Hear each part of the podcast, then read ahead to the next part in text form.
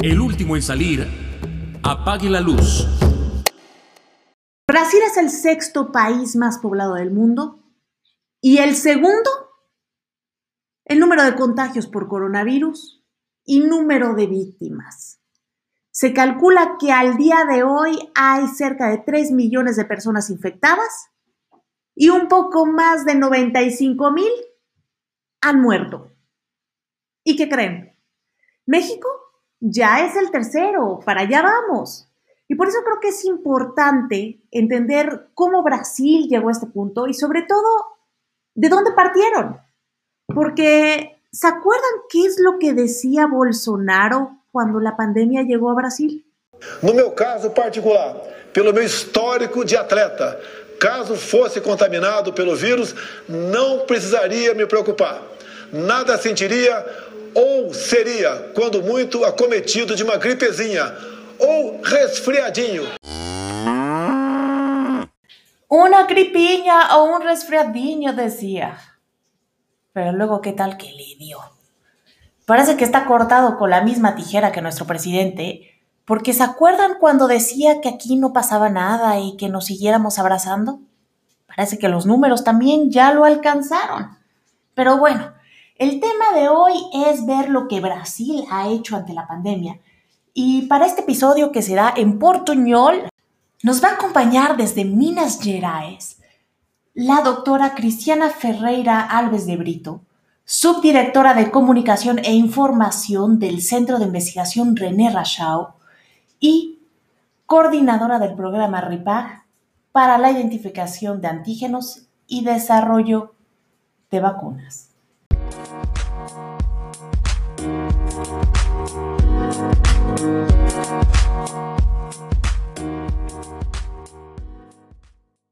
Porque creo que algo que no debemos de perder de vista es que los países que se encuentran entre los más afectados en el mundo por la pandemia son gobernados por regímenes populistas a los que al principio no les importaba y hoy parece que se les está saliendo de las manos.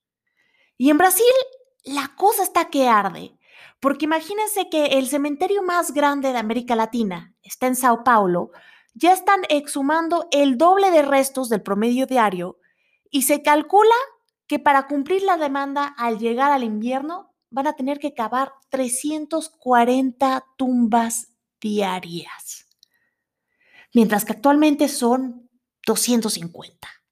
Está grueso. Pero en fin, yo creo que esto es lo que pasa cuando el deseo de popularidad pesa más que el respeto a la vida humana.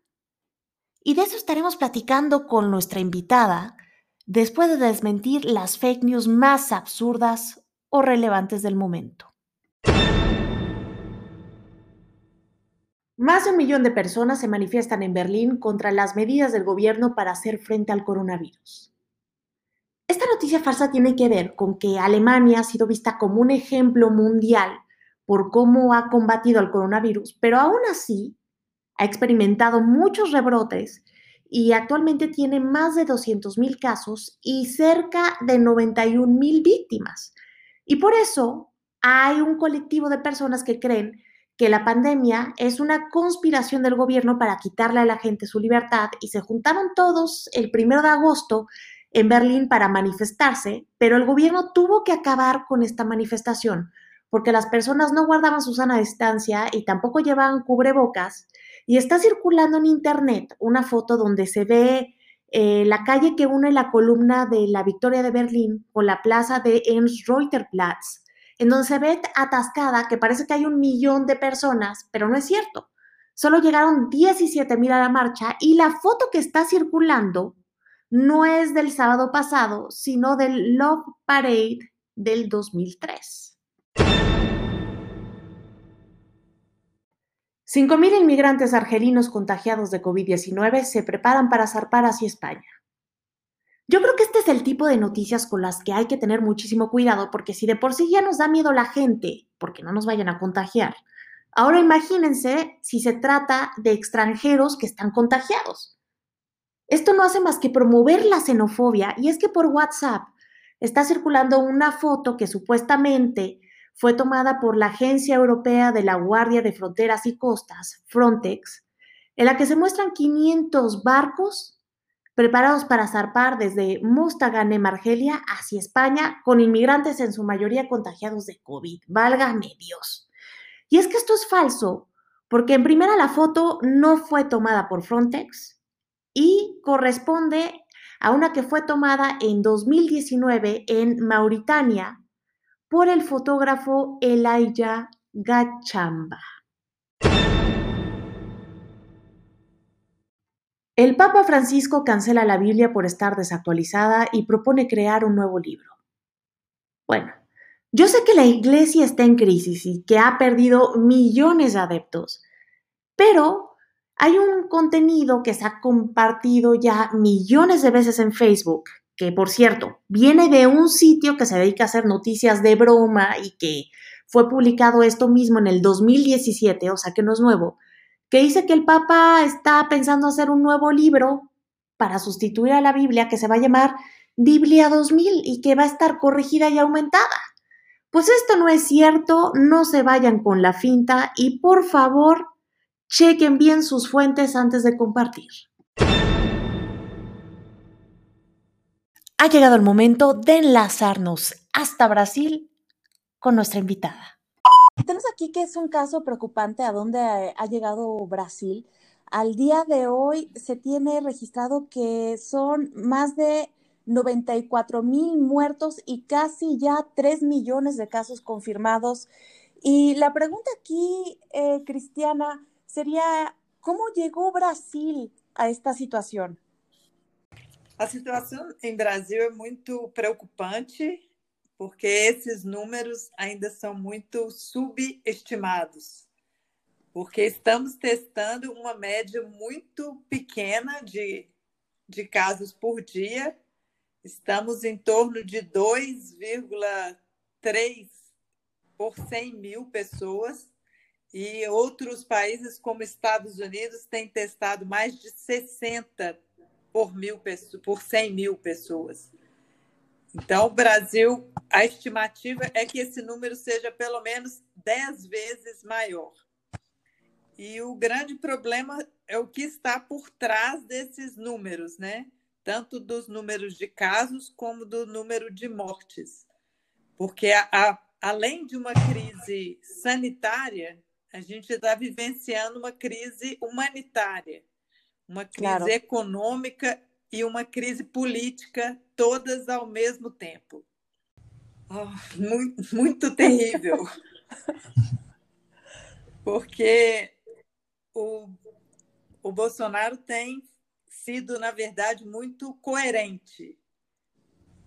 Mas o seu discurso ele fala diretamente para uma parcela muito pequena da população que hoje se estima ser em torno de 30% da população do Brasil, que continua apoiando, apesar de todos os seus desmandos.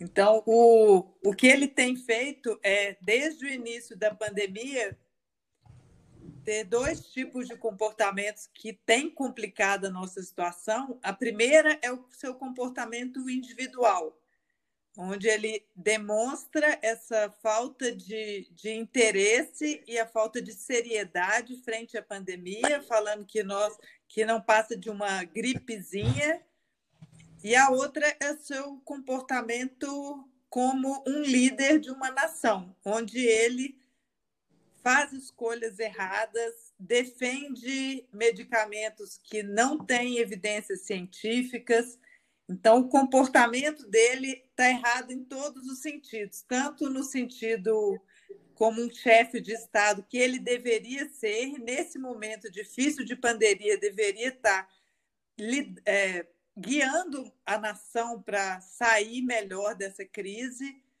mas não tem feito esse papel que nesse momento ia ser tão importante. Só para você ter uma ideia, Stephanie, nós claro. já trocamos o ministro de, da Saúde aqui três vezes, só durante a pandemia.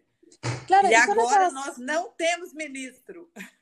Claro, y, y, son esas medidas que él toma para protegerse, ¿no? Echarle la culpa a alguien más, como cuando hizo esta manifestación en donde ordenaba a las autoridades que reactivaran la economía, ¿no? Él, él del lado del pueblo. Sim, sim. É, é uma defesa de, da economia versus a, a saúde. Mas a gente tem que pensar que essa dicotomia, esse falso dilema não existe. Então a gente não pode colocar ou a economia ou as vidas que, que a gente vai perder.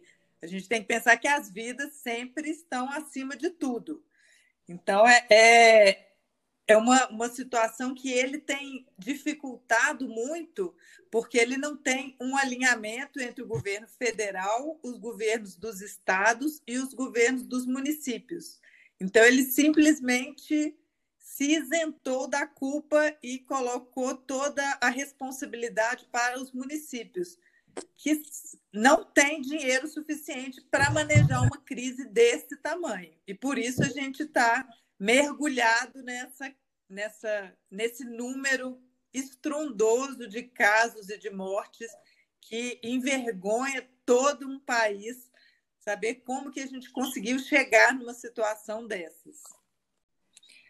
Sim, eu acho que no, no caso do Brasil, eu acho que a primeira coisa é uma política Nacional de Saúde alinhada com todas as decisões científicas.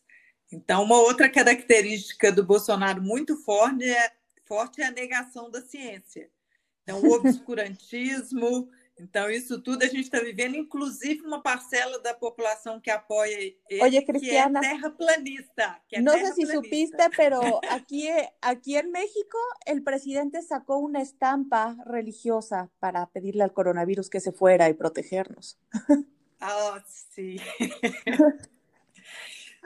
que, que se baseie em evidências científicas seria muito importante. E a outra, eu acho que o outro lado importante seria uma política de auxílio social, porque a gente não pode falar em distanciamento social se as pessoas não têm condições de parar de trabalhar.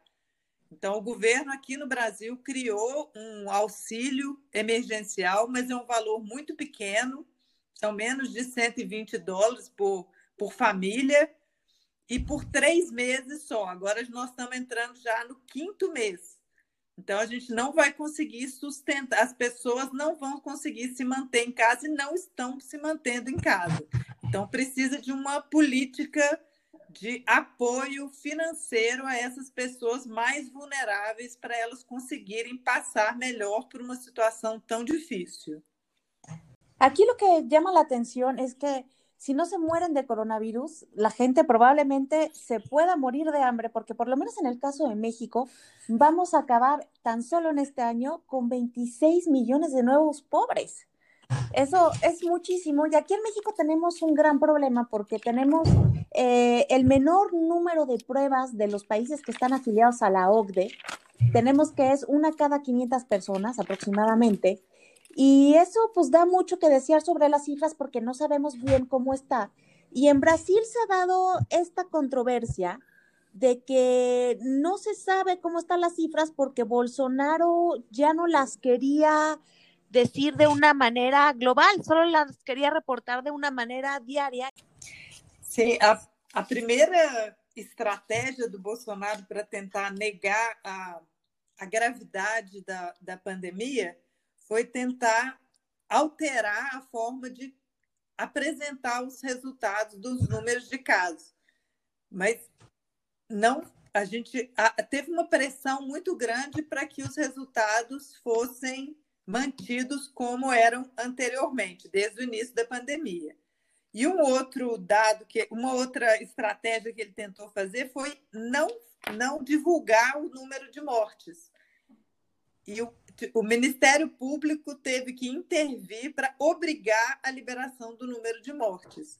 Então, o que a gente acredita no Brasil tá, assim, tem uma política de baixa testagem que se presta bem às intenções do governo de manter a população um pouco na ignorância, sem saber exatamente o tamanho do problema. Mas o que a gente tem uma estimativa por vários dados, inclusive tem um trabalho de Oxford que eles mostraram isso, sugerindo que esses números do Brasil estão pelo menos 10 vezes subestimados. Então, em vez de 2 yes. milhões e 700, a gente teria 27 milhões. 27 millones, es muchísimo. Sí. Sí.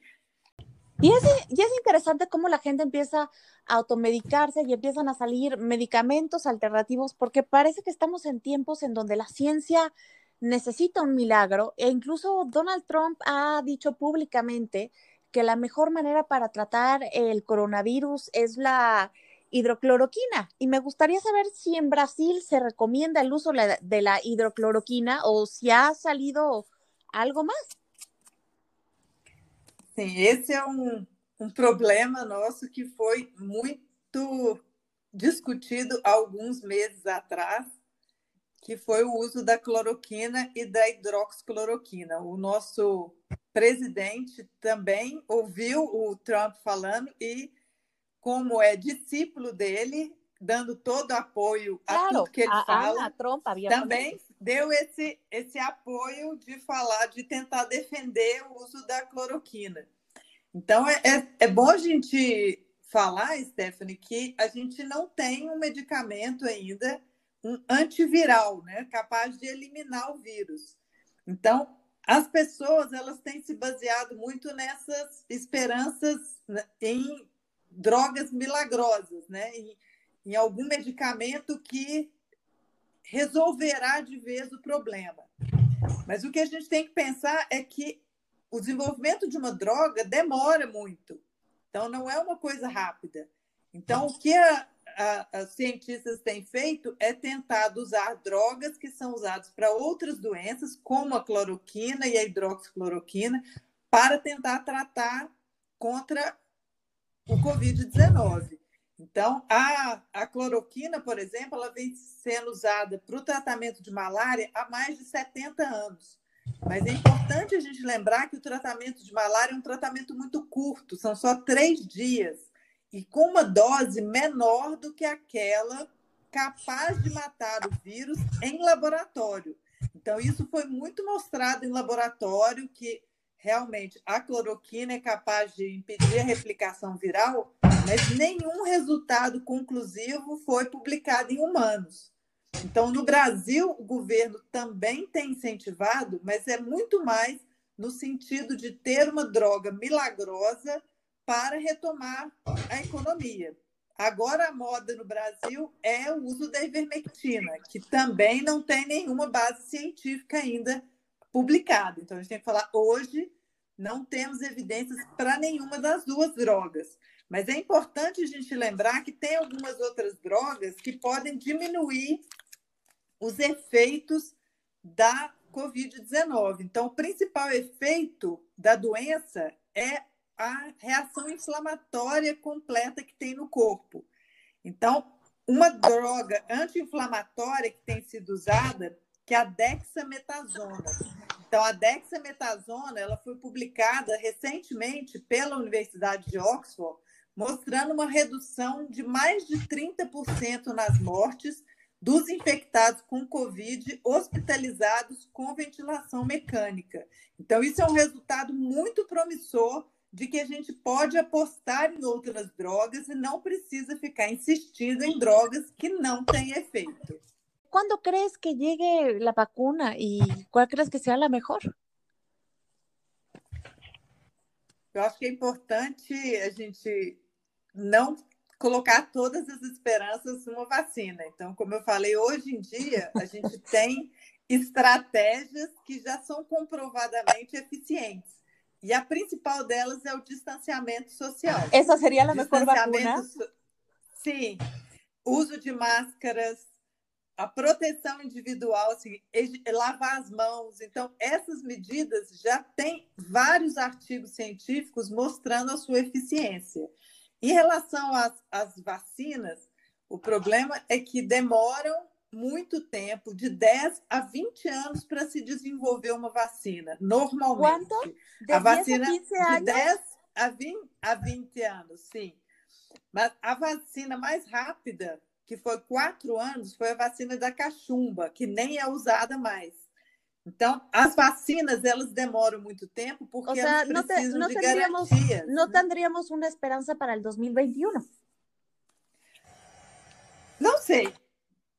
O que a gente tem agora, as duas principais vacinas que estão mais avançadas no desenvolvimento, nos testes clínicos, tem uma vacina que está sendo desenvolvida na China, que é uma das vacinas que vai ser testada, já está sendo testada no Brasil também, que é da Sinovac, e a segunda é a vacina que está sendo desenvolvida pela Universidade de Oxford, junto com uma empresa que chama AstraZeneca. Essas duas vacinas elas estão sendo testadas já no que a gente chama de fase 3, que é a fase onde a gente vai saber se a vacina causa alguma proteção ou não. A fase 1 e 2, elas apenas avaliam a segurança da vacina, se ela não causa muitos efeitos colaterais, e também se a vacina é capaz de provocar alguma resposta esperada, ou seja, o seu corpo está reagindo como a gente quer, produzindo anticorpos. Então, isso é que é medido na fase 1 e 2, que terminou agora para essas duas vacinas, e as duas tiveram resultados muito promissores.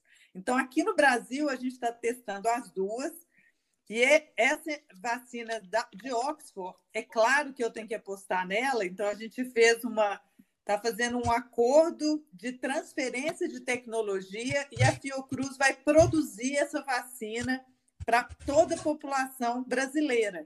Então, isso vai ser muito importante, porque a gente não pode pensar apenas em uma vacina eficiente, mas uma vacina que seja possível e acessível para toda a população. Pensa a população mundial querendo a vacina. Quem vai produzir vacina para tanta gente? Então, é importante a gente ter essa garantia de que as populações, principalmente nós, que estamos no terceiro mundo, né, em países em desenvolvimento, teremos acesso a essas vacinas.